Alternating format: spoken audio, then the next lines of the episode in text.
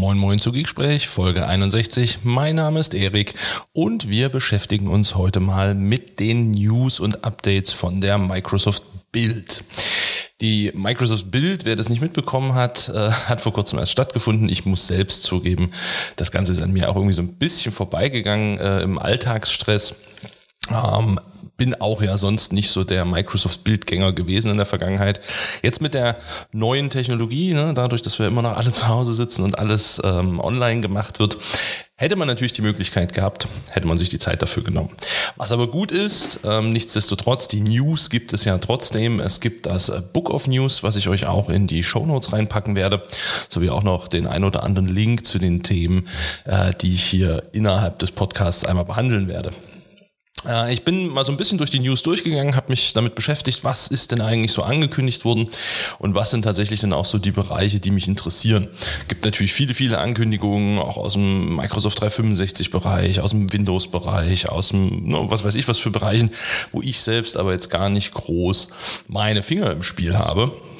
Deswegen habe ich mich mal auf die Sachen beschränkt, die in irgendeiner Form etwas äh, mit Azure zu tun haben, und zwar in der Azure-Welt, in der ich mich bewege.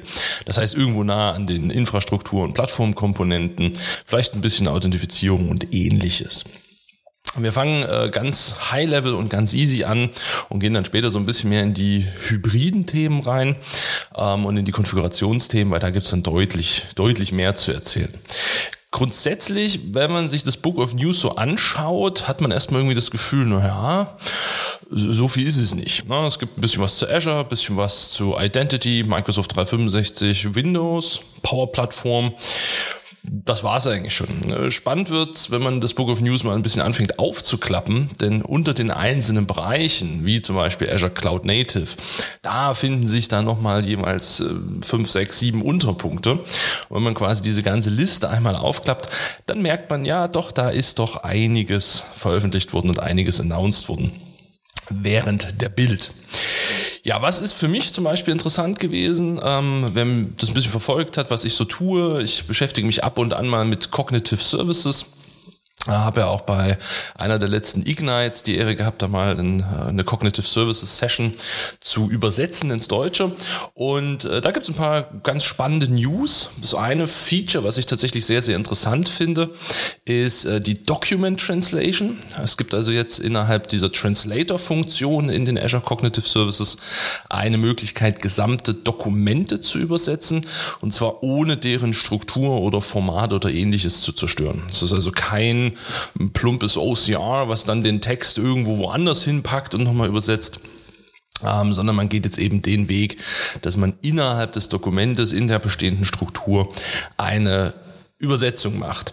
Das Ganze ist schon im Februar angekündigt worden. Wer das also so ein bisschen verfolgt hat, kennt es vielleicht schon. Das Ganze ist jetzt mit der Bild, also sagen wir jetzt ab Juni, ähm, entsprechend GA, ist also jetzt für jeden verfügbar.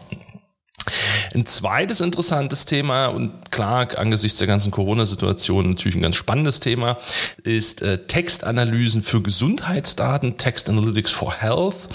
Äh, Textanalysen innerhalb von Azure Cognitive Services gibt es ja schon eine ganze Weile, gibt verschiedene Sachen, äh, eine Summary holen, aus einem Text irgendwie den Sentiment rauslesen äh, und so weiter und so fort. Worauf man sich diesmal spezialisiert hat, ist, dass man Inhalte, Wissen, Daten aus unstrukturierten Medizindaten holt. Das können irgendwelche Notizen von Ärzten sein, das können irgendwelche Journale sein, ne, so Patientenakten, ähm, irgendwelche Gesundheitsrecords, äh, was auch immer da in irgendwelchen digitalen Patientenakten gespeichert ist. Und ähm, diese Text Analytics Funktion erlaubt mir jetzt also diese Daten zu analysieren und dann entsprechend nutzbar zu machen. Ein schönes Feature zum Beispiel darin ist äh, das sogenannte Question Answering, wo ich also die Möglichkeit habe, tatsächlich Fragen zu stellen zu dem Inhalt meiner Daten und ich werde direkt aus diesem Cognitive Service heraus meine Antwort bekommen. Ja, das heißt, was man sonst in vielen Fällen erstmal gebaut hat, ist ja so eine Textanalyse und hat dann die Ergebnisse dieser Textanalyse in eine Datenbank oder ähnliches reingespeichert um das Ganze dann wieder durchsuchbar zu machen. ist natürlich Aufwand, das dauert ein bisschen, ich muss Daten sparen, äh, nicht sparen, ich muss Daten speichern und die natürlich auch irgendwo managen. Das kann ich mir jetzt sparen, weil ich jetzt eben mit der Text Analytics Funktion in den Cognitive Services direkt auf diese Daten zugreifen kann und die auch direkt über dieses Question Answering äh, durchsuchbar machen kann. Finde ich ein sehr, sehr spannendes Thema und gerade in der heutigen Zeit, wo Gesundheit ja immer noch eine wichtige Rolle spielt, doch ganz wichtig. Wer mich kennt, weiß, dass ich äh, großer Fan von Logic Apps bin. Äh, ich habe auch auf der einen oder anderen Konferenz schon äh, Vorträge gehalten zum Thema Logic Apps und wie man die einsetzen kann, so auch in der, in der Microsoft Azure Administration beispielsweise. Und äh, auch rund um Logic Apps gab es ein paar kleinere Announcements. Ähm, wer sich mit Logic Apps in der letzten Zeit ein bisschen beschäftigt hat, hat festgestellt, dass dort diese Hosting-Option schon ein paar Mal geändert wurden und auch erweitert wurden und auch immer wieder Änderungen äh, angekündigt wurden.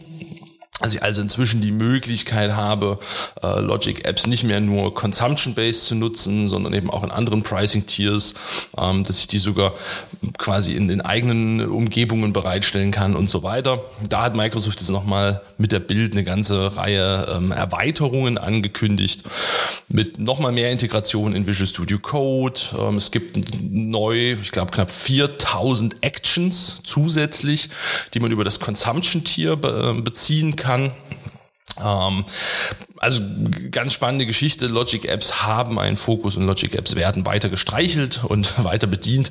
Das heißt also für Logic Apps Liebhaber wie mich ähm, durchaus ein gutes, gutes Zeichen. Ich mag Logic Apps einfach, weil sie mir helfen, Dinge zu machen, für die man eigentlich programmieren können müsste.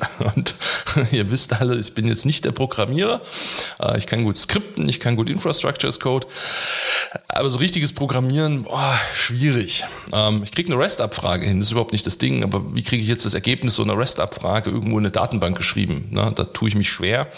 Mit Logic Apps kein Ding, weil mache ich meine REST-Abfrage, dann gibt es eine Action, die nennt sich transformiere JSON und dann gibt es eine Action, die sagt, schreibe in Datenbank oder schreibe was was weiß ich wohin, von mir aus auch nach SharePoint. Ähm, und da, ja, das fällt mir dann doch recht leicht und damit äh, kann ich dann auch schöne Funktionen bauen. Habe schon schöne Lösungen gebaut, wo Logic-Apps zum Beispiel in Log Analytics reinschreiben, wo man dann einfach bestimmte Services miteinander verbinden kann, ohne groß Programmier-Know-how und Kenntnisse zu haben. Und von daher zu sehen, dass das Ganze weiterentwickelt wird, weiter wächst und weiter integriert wird natürlich auch. Ja, schöne Sache, schönes Announcement der Bild. Ja, aus der Datenbankwelt gab es auch das ein oder andere, das ein oder andere Announcement. Ich glaube, eins, was mir besonders aufgefallen ist, ist das Free-Tier-Announcement rund um äh, PostgreSQL und MySQL. Microsoft macht ja schon eine ganze Zeit lang Werbung dafür, dass man mit einem Azure-Account eine bestimmte Funktion oder eine bestimmte Menge Services als Free-Tier bekommt. Also ich kann zum Beispiel so einen IoT-Hub Free-Tier bereitstellen. Die sind dann funktional limitiert. Ich kann dann nicht unendlich viele Geräte anbinden und so weiter. Aber es ist gerade, wenn man irgendwie beginnt, sich mit den Themen zu beschäftigen, immer ganz spannend. Und das führt man jetzt auch ein für äh, PostgreSQL-Datenbanken und MySQL-Datenbanken. Und zwar bekommt dort jeder Kunde, der einen Free Azure-Account sich bezieht, ein zwölf Monatsangebot, also tatsächlich für zwölf Monate kostenfrei 750 Stunden im Monat eben Postgre oder MySQL nutzen zu können in der Flexible äh, Server Edition. Das Ganze äh, mit SLA mit Zonenredundanz und so weiter und so fort. Das heißt, man kann das wirklich sehr gut ausprobieren, testen, bevor man sich darauf einlässt und das Ganze produktiv nutzt. Wichtig, ja, kostenfreie Offers sind immer gut zum Entwickeln für Entwickler. So sagt Microsoft das auch. Das ist the way for developers. Also bitte nicht für die Produktion nutzen und irgendwie den produktiven Datenbestand morgen in das Free-Tier packen und sich dann wundern, warum irgendwann die Datenbank nicht mehr läuft, weil man nirgendwo Rechnungsdaten hinterlegt hat. Ähm, so ein zwölf Monatsangebot ist immer gut. Man verliert zwölf Monate aber auch gerne aus den Augen und irgendwann sind die zwölf Monate auch mal rum. Da möchte man nicht, dass dann der produktive Betrieb da äh, irgendwie groß dranhängt. Also das aus dem Bereich der Datenbank für mich interessant gewesen. Gab natürlich noch das ein oder andere Announcement. Da einfach mal einen Blick in das Book of News werfen.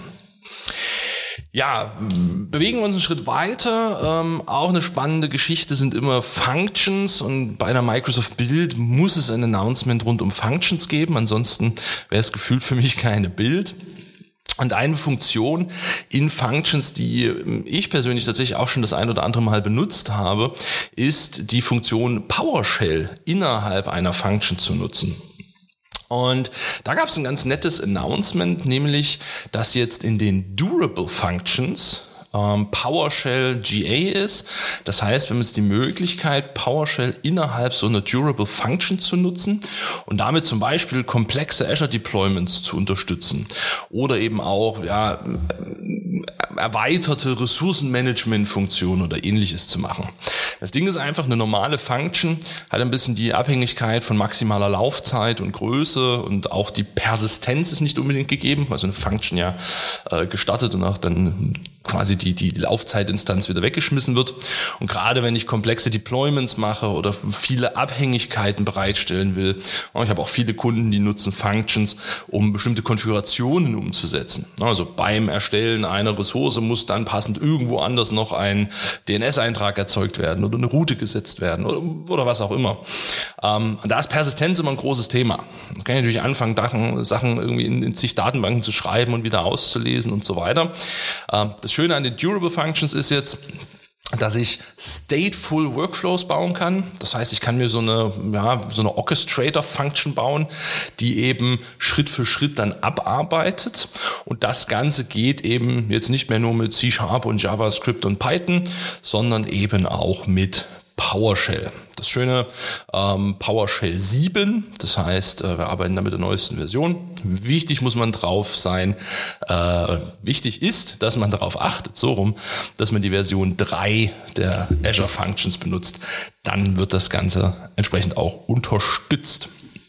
Das heißt, wer sich also mit dem Thema Functions und PowerShell schon ein bisschen beschäftigt hat, der kann jetzt auch mal noch einen Blick werfen in, das Richtung, in Richtung Durable Functions und PowerShell ist recht einfach umzusetzen. Am Ende äh, Function erstellen, äh, loslegen. Und das Schöne an den Durable Functions ist, die kommen ja immer mit ihrem HTTP-Endpunkt äh, so rum, äh, so dass wir die entsprechend auch betreuen können.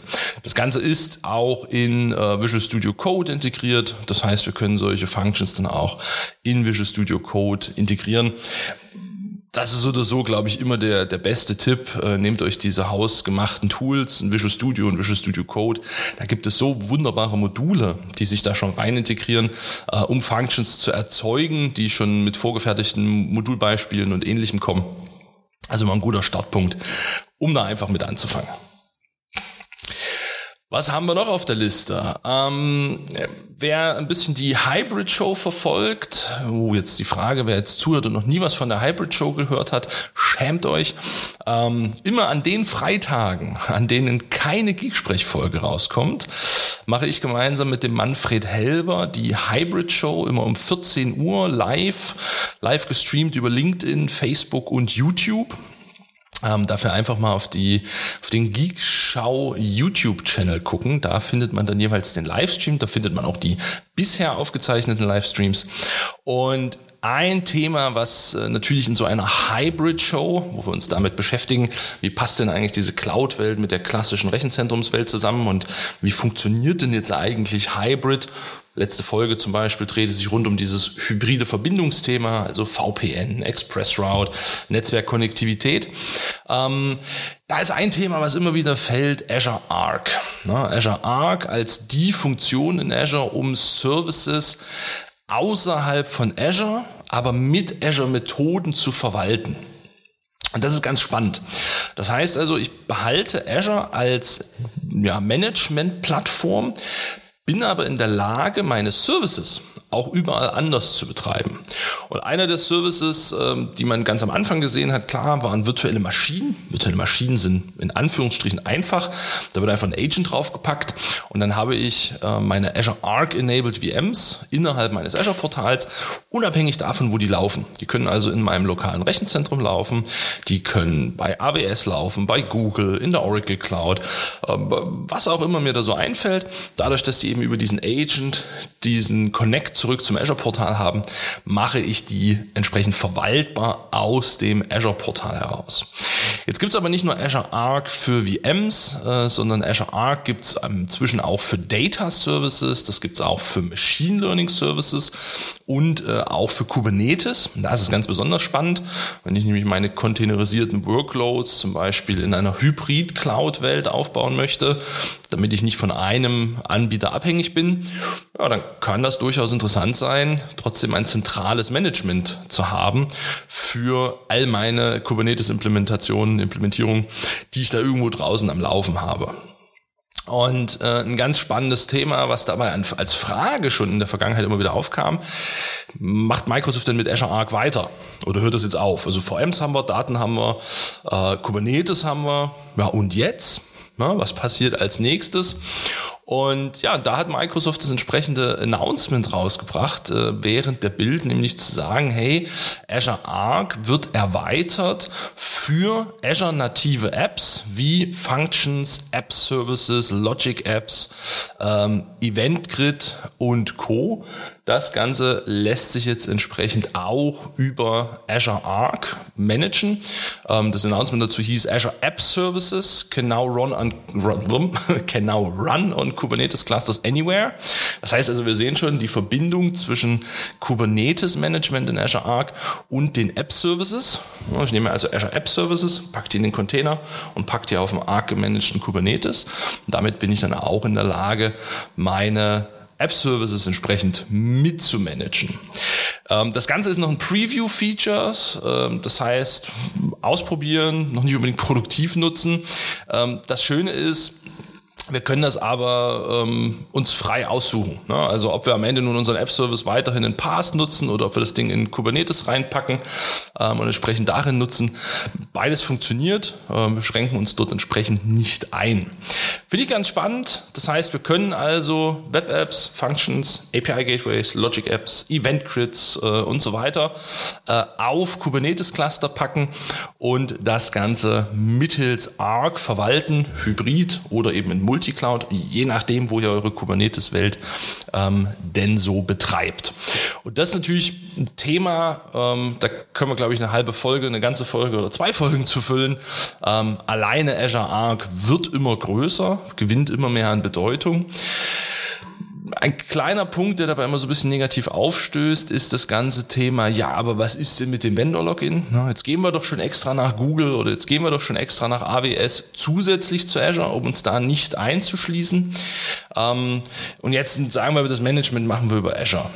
Ja und nein. Zum einen, man nutzt ja trotzdem noch die Funktionen in AWS oder Google, um Kubernetes entsprechend bereitzustellen, ähm, zu betreuen. Das Ding ist nur, dass wir uns arg nehmen, nehmen, um eine zentrale Oberfläche zu schaffen. Das heißt nicht, wenn wir uns irgendwann dagegen entscheiden, weiterhin Azure zu verwenden, ähm, dass wir dann alles abschalten müssen. Also es geht uns dann einfach nur diese zentrale Oberfläche, Oberfläche verloren, das zentrale Management verloren. Ähm, was sich aber entsprechend dann auch anders ersetzen lässt. Azure Arc ist auch keine Pflicht, ne, auch das vielleicht auf der anderen Seite. Es gibt natürlich auch andere Wege, wie ich Kubernetes äh, oder auch andere Services cross Tenant oder Cross Cloud verwalten kann. das heißt, dass ich muss nicht Azure Arc nehmen, um VMs in verschiedenen Regionen zu verwalten. das haben wir früher auch schon gemacht, als es noch keine Clouds gab. Aber Azure Arc hat natürlich so seine, ja, seine kleinen Schmankerl aufgrund der tiefen Integration in diese Azure Management Welt. Fand ich auf jeden Fall ein sehr, sehr spannendes Announcement und ich glaube, wir können auch davon ausgehen, dass es dort noch das ein oder andere Feature in der Zukunft geben wird, was mit Azure Arc zusammenspielt. Ja, ein kleines Announcement auf der Bild, ein deutlich größeres Announcement in dieser Woche. Am Dienstag äh, gab es dann rund um Azure Bicep oder Bizep, wie der Deutsche vielleicht sagen würde.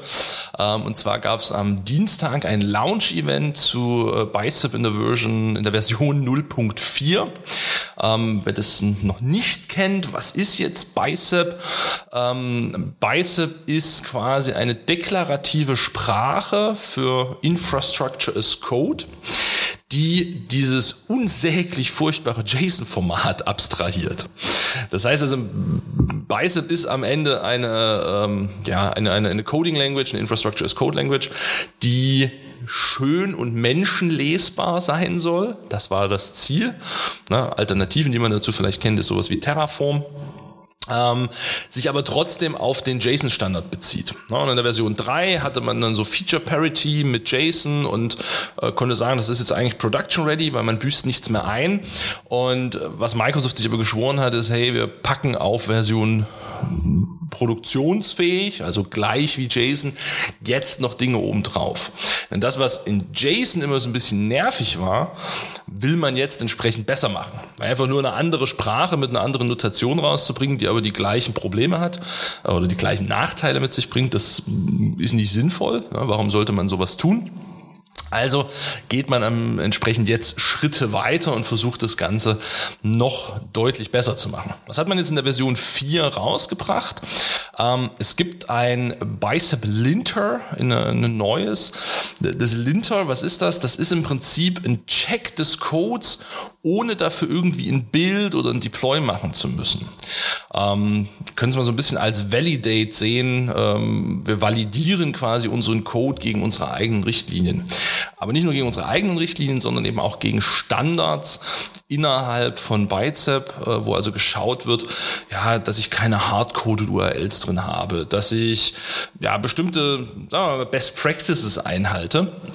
Und das Ganze kann ich jetzt eben als Code-Analyse äh, machen, ohne dass ich diesen Code dafür bilden muss oder vielleicht sogar versuchen muss, ihn zu deployen und das erste Mal mit der, mit der Nase vor die Wand renne. Ein zweites großes Thema, und das wurde schon früh angekündigt, dass man in die Richtung rein will, ähm, ist das Thema äh, Snippets. Also ich habe ganz klar im Visual Studio, äh, Visual Studio Code jetzt äh, Snippet-Funktionen, wo ich bestimmte Dinge automatisch ausfüllen lassen kann, sodass ich also deutlich schneller werde, Bicep-Code zu schreiben.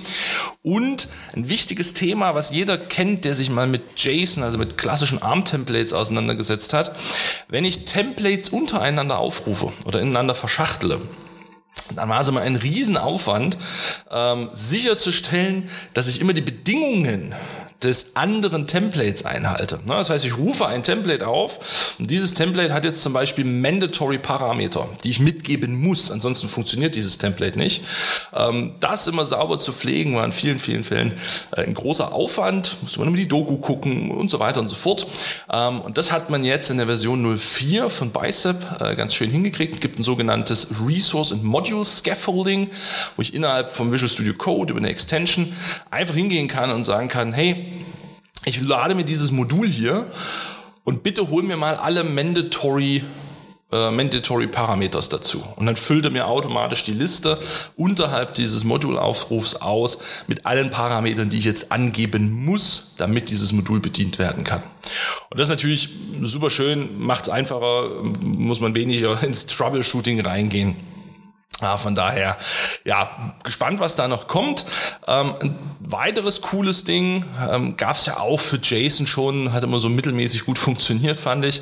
Ähm, diese ganzen Visualisierer, ne, also so ein JSON Visualizer, ähm, gibt es jetzt auch für Bicep. Das heißt, ich habe also in Visual Studio Code integriert, wenn ich das möchte, äh, ein Bicep Visualizer, wo ich mir das, was ich in Infrastructures Code runtergeschrieben habe, direkt visuell anzeigen lassen kann. Sehe ich dann meine einzelnen Ressourcen, die Verbindung zwischen den Ressourcen und so weiter und so fort. Ähm, wer da mehr zu wissen will, wer vielleicht auch ein bisschen Live-Demo sehen will, äh, einfach mal in die Show Notes gucken.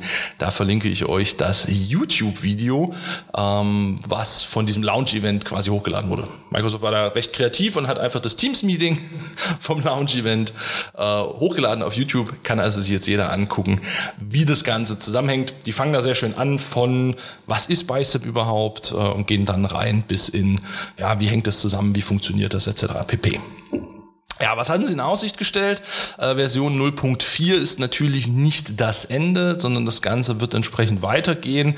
Ähm, Microsoft hat eine Version 0.5 in Aussicht gestellt äh, für August. Da geht es dann um so Themen wie Module Registries, Public Registries, aber auch Private Registries. Ähm, man wird dieses Linter-Thema noch weiter ausbauen. Ähm, man will die Möglichkeit bauen, dass man äh, Ressourcen zwischen Modulen hin und her reichen kann, also dass man die übergeben kann.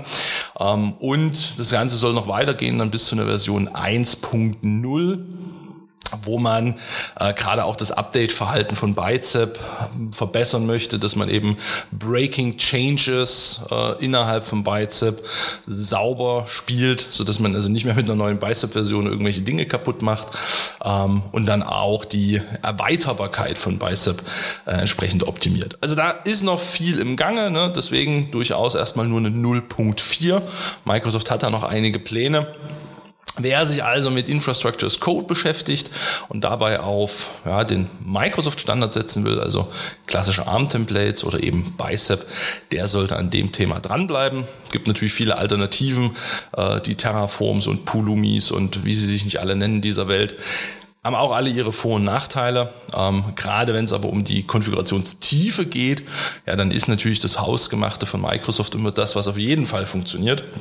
Und wer Terraform schon mal in einer großen Umgebung äh, benutzt hat, der weiß, dass man früher oder später mal an eine, eine Grenze stößt, wo man dann doch wieder anfängt, äh, ein JSON-File innerhalb von Terraform einzubinden. Von daher kann das Beschäftigen mit Bicep nicht schaden. Ja, so viel zu den für mich spannendsten äh, News von der Ignite, nein Quatsch, von der Bild, so rum.